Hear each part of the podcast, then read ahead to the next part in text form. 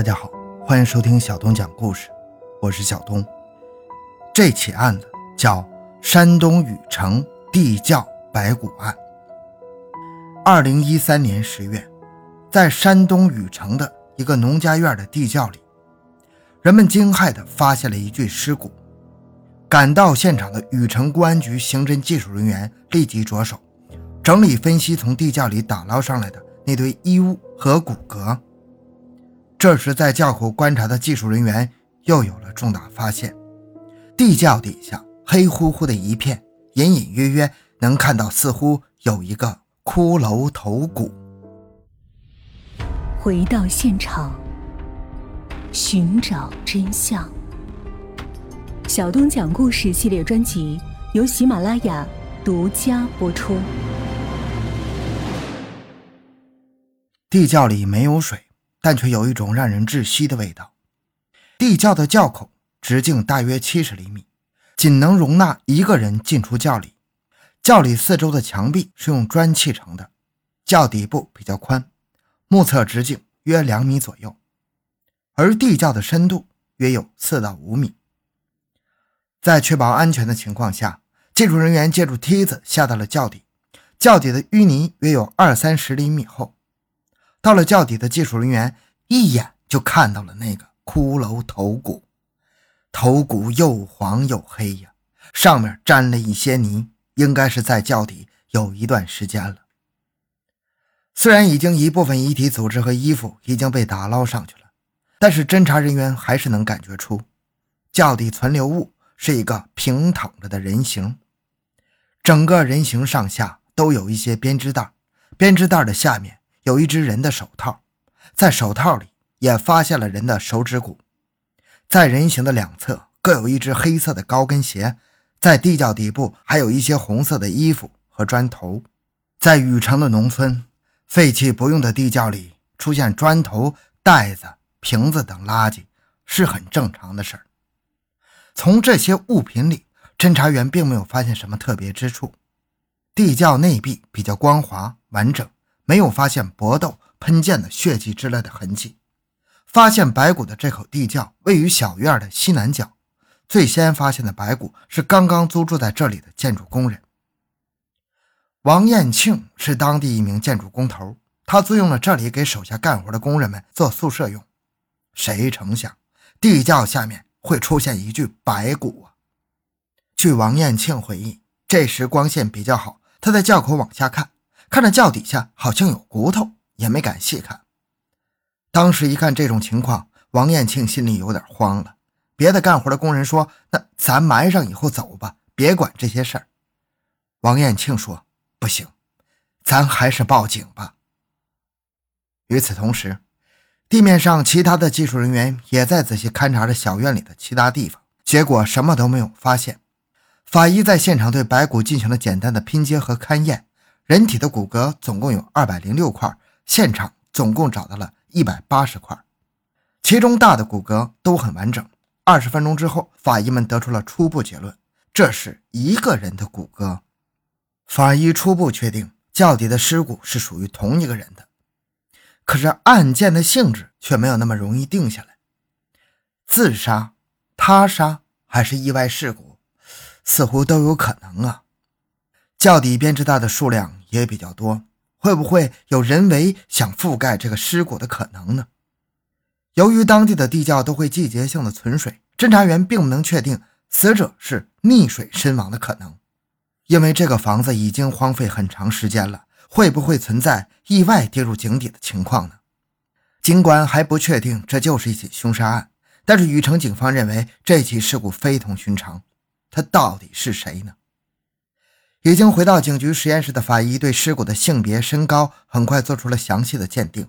死者一名女性，身高一米五八左右。法医们通过尸骨、指骨的联合面专业检测，推断死者的死亡年龄是二十五岁半。因为死者掉了一颗磨牙，上颌门牙之间的牙的间隙比较大。死者的特征有了初步的鉴定结果。可是，这个风华正茂的年轻女子是如何殒命在？地窖里的呢？面对这个问题，法医一时难以回答。在所有的骨骼表面没有发现工具作用的痕迹，排除了刀捅、砖砸这些工具致死的情况。详细勘查之后，法医也排除了中毒导致死亡的可能性。法医们还仔细勘验了死者的牙齿，看看有没有窒息的特征。经检验，发现死者并没有玫瑰齿。法医一时之间难以确定死者的死因呢。而更让警方为难的是，死者的死亡时间。法医认为死亡时间不少于三年，甚至更长。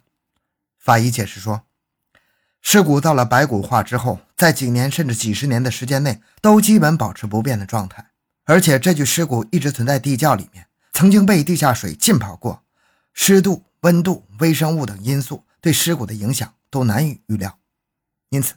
仅凭这具白骨来推断死亡年代，按照当时的技术是无法得出准确结论的。衣服的腐败也比较严重，在袖子接口这些地方已经自然裂开了。死者的死亡时间有三年以上，而上限则是这口地窖挖成之后的时间，二十年以下基本都有可能啊。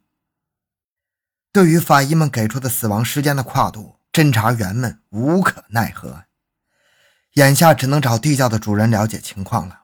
通过询问民工，警方得知出租房子的是房东的弟弟。警方立刻接触了房东的弟弟。通过调查，警方得知小院的主人叫高长全，已经离开村子近十年了。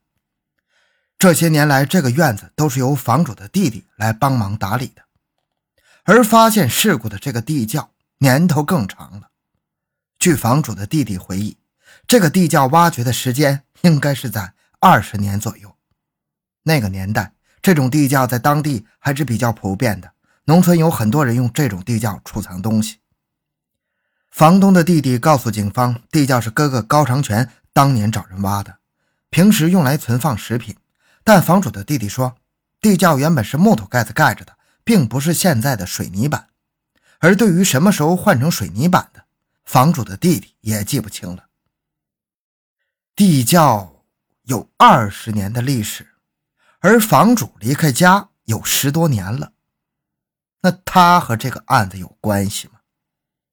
由于无法断定死者的死亡时间，警方没有办法回答这个问题。房主是二零零五年离开这房子的，关于死亡时间的推断，死者死亡可能是在房主离开这个房间之前发生的，也可能是在之后发生的。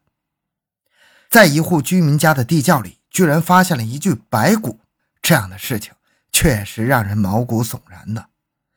那究竟是什么人？因为什么掉进了地窖里？又是因为什么直到变成了白骨才被人发现的呢？案发的小院是山东农村非常普通的一个小院，出事的地窖就在院子里的一角。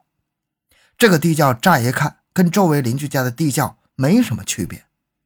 之前在农村里也听说过有人投井自杀，但是很少听说投地窖自杀呀。警方推断，这也可能是一个意外事故，比如说不小心摔下去摔伤致死，或者说地窖里面有一些有毒有害的气体，什么一氧化碳、沼气什么的，掉进地窖的人窒息死亡。话说回来，就算是意外。这个地方又不是荒郊野外，这是一个农家院啊！这个房子的主人总应该知道有人掉下去了吧？不至于尸骨到了白骨的程度才被人发现吧？而盖在窖口的水泥石板实在太重了，一个人的力气无法搬动。要是想下窖干活，非常困难。难道说盖上这么重的水泥石板的人就是这个案件的凶手吗？在打捞起来的死者的一件秋衣上面印着正大综艺的标志。看过这个节目的观众应该都还记得，在那个年代，正大综艺的现场观众确实是被要求身着统一的服装。所以，这是否意味着死者是当时在现场录制的一名观众，还是说他喜欢这个节目，为了表达自己的时尚才买了这么一件衣服穿呢？上世纪九十年代，中国的改革开放开始进入新的阶段。九十年代初期，中央电视台推出了全新的综艺节目《正大综艺》，深受观众的认可，曾是大家闲暇之余津津乐道的内容。当年能够穿一件标有“正大综艺”字样的衣服，是很多年轻人追求的时尚。那么，死者的死亡时间会是在那个时候吗？警方立刻安排侦查员去查这种衣服在禹城的分布情况和来源情况，但没有查出什么线索。而且，村里人一件衣服穿很多年的情况很普遍，因此警方还是无法从这件衣服上推断出死者的死亡时间。心急如焚的侦查员只能另作打算。